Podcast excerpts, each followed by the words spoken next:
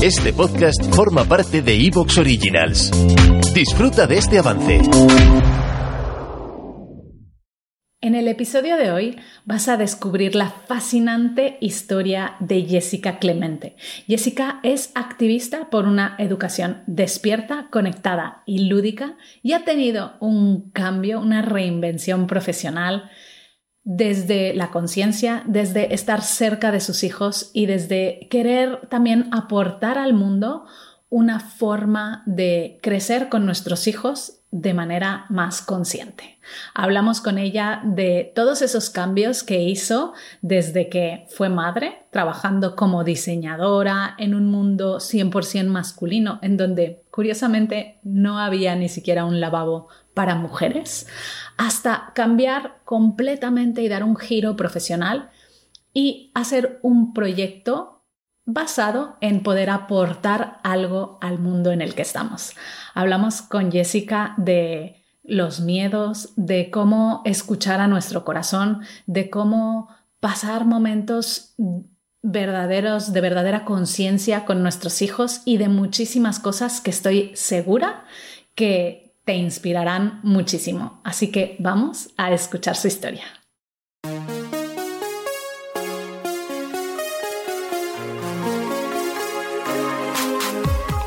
Bienvenida a Madres Reinventadas, presentado por Billy Sastre, un podcast para madres que están redefiniendo el concepto de trabajar sin renunciar a su vida familiar.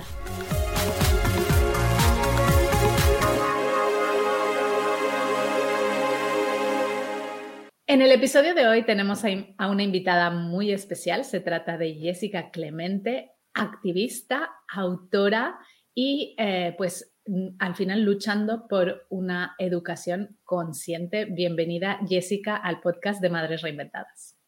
Muchísimas gracias. Qué lujo poder estar en esta comunidad tan necesaria.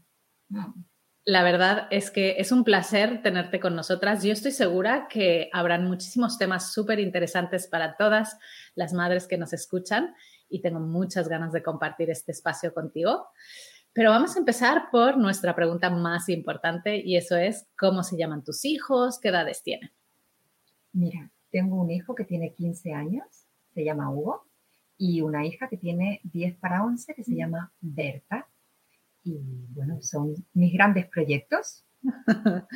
Berta y Hugo, muy bien. Pues si te parece, vamos a hacer un poco un viaje hacia atrás en el tiempo y cuéntanos a qué te dedicabas profesionalmente antes de ser madre de Hugo.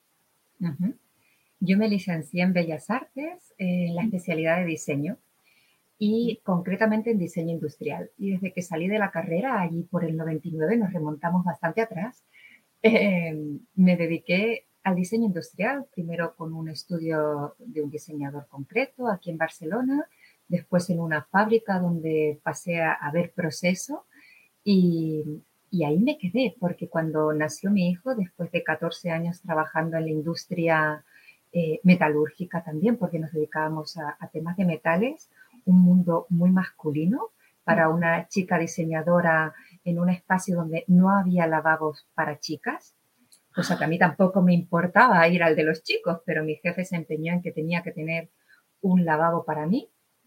Em, bueno, nació mi hijo, la empresa donde estaba trabajando también hubo una compra de una empresa que estaba empezando a producir en China y en aquel momento la empresa donde yo trabajaba, esa metalurgia que diseñábamos con un diseño muy cuidado, con unos materiales muy exquisitos. De repente fue vendida y los materiales aquellos que podíamos ir casi con los artesanos que teníamos al lado, eh, desaparecieron. Eh, el valor de la calidad desapareció y nos hacían producir cosas eh, al mismo precio, pero con una calidad muy inferior a la mínima que nosotros nos podíamos permitir. Eso hizo entre, ser madre y, eh, y estos valores ¿no? que se estaban corrompiendo, un desajuste mío de valores emocionales increíble. Por otro lado, también no me permitían una reducción de jornada, cosa que mi jefe luchó muchísimo y no podía decir nada que solo trabajaba seis horas al resto de compañeras porque era la única privilegiada que él había conseguido que yo pudiera tener cuando entendía que era una necesidad, ¿no? Como madre.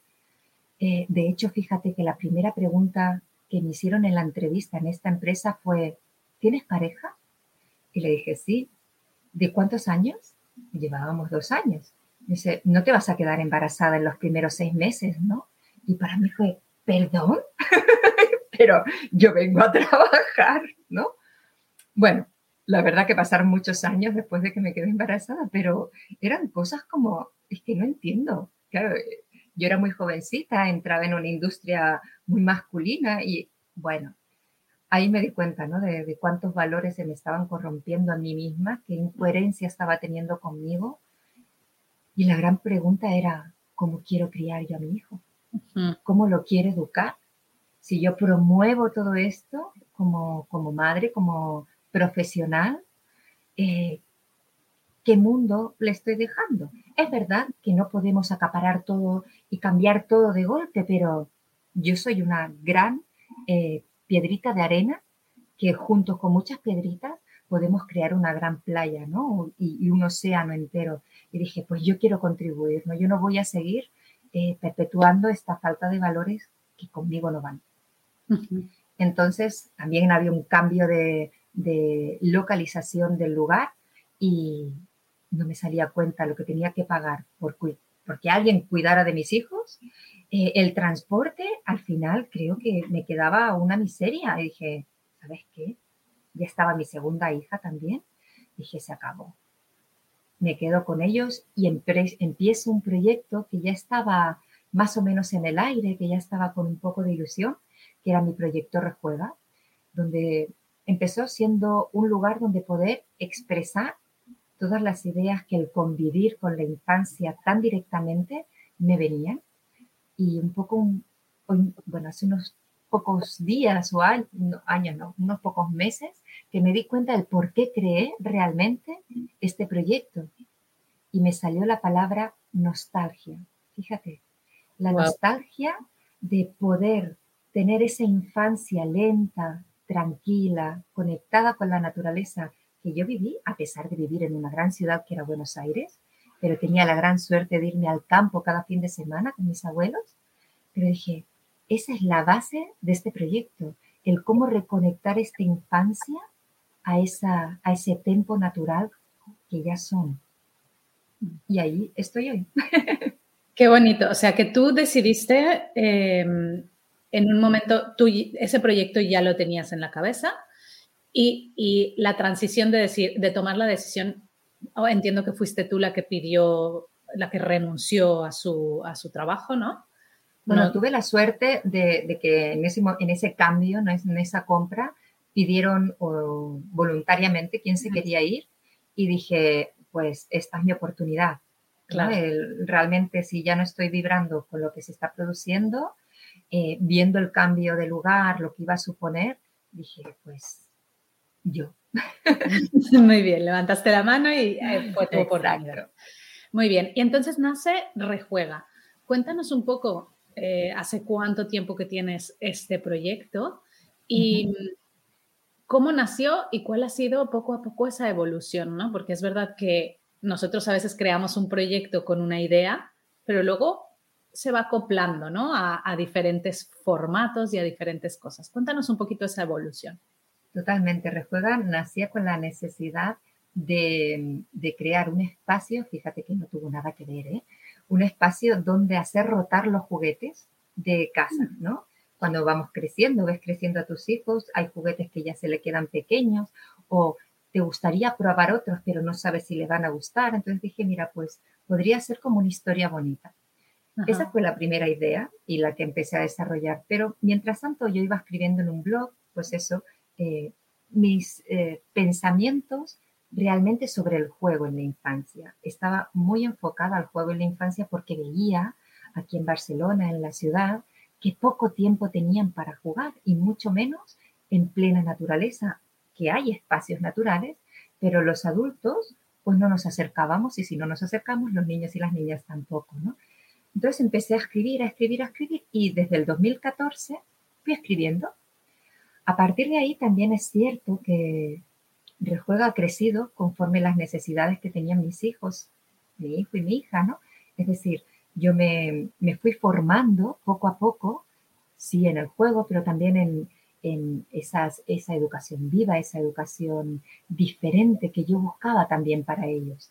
Es decir, la necesidad de mis hijos me iba guiando a mí como profesional. Esto es muy curioso, ¿no? Cuando nos ponemos a observar qué están necesitando, qué busco yo y qué comparto también a la sociedad, porque de mi crecimiento también pueden aprender muchas personas más.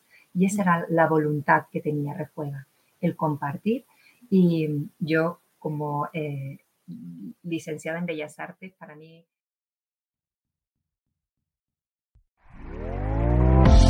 ¿Te está gustando lo que escuchas?